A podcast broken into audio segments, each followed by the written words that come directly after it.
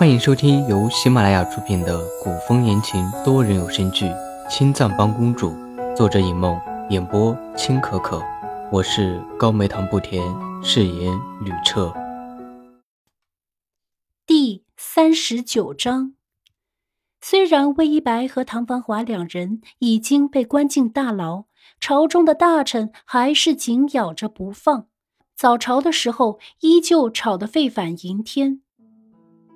皇上，公主与齐王已经双双入狱，为何还不早早审查此案，也让京城百姓人心安定呢？这位老臣对魏一白的事情格外上心，因为冤枉五徒子的人就是他。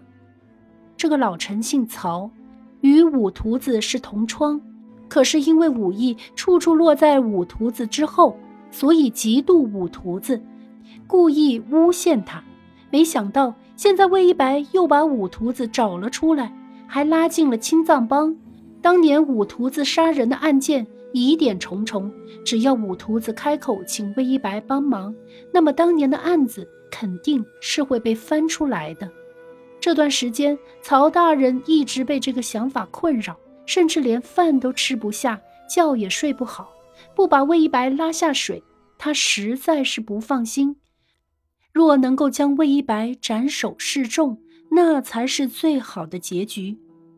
吕彻坐在龙椅上，看着跪得满地的朝臣，不知道该怎么相信这些所谓的忧国忧民的臣子。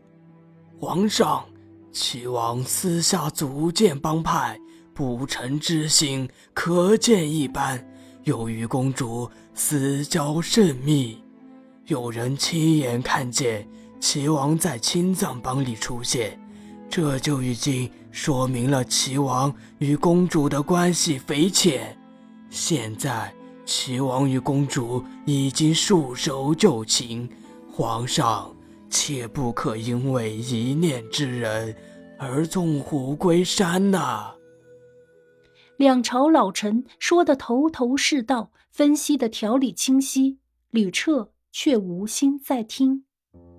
吕彻不想冤枉了魏一白，魏一白的青藏帮是他要求组建的，吕彻自然不能够降罪于魏一白。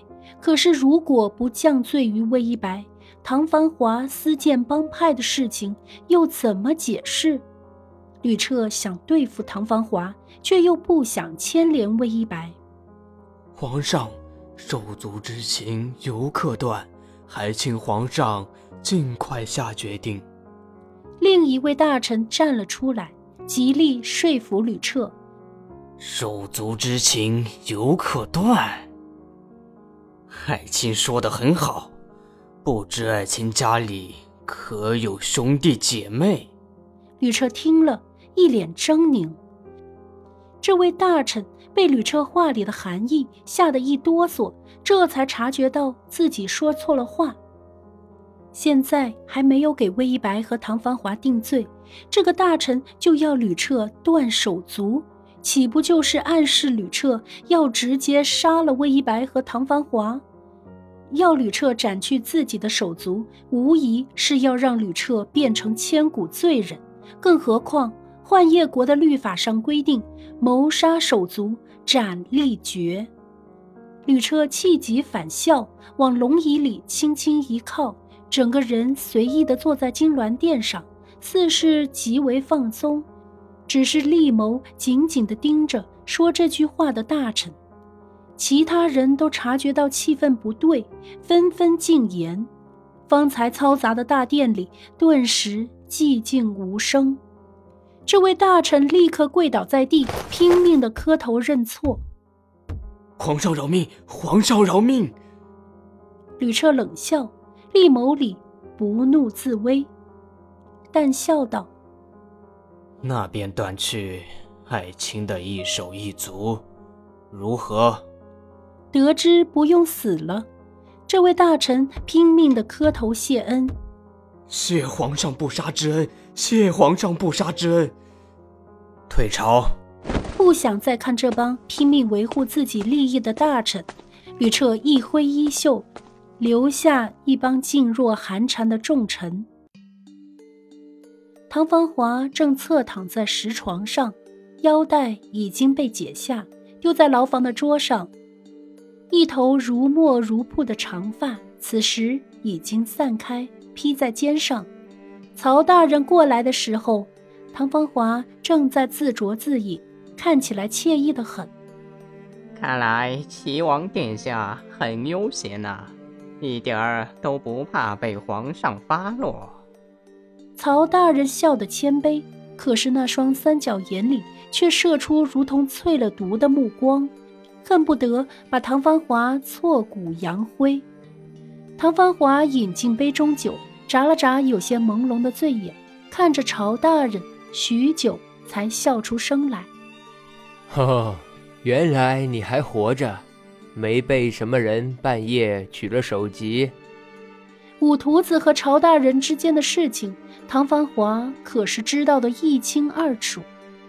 当初就是因为知道了五徒子的事情，所以唐繁华才和魏一白抢人的。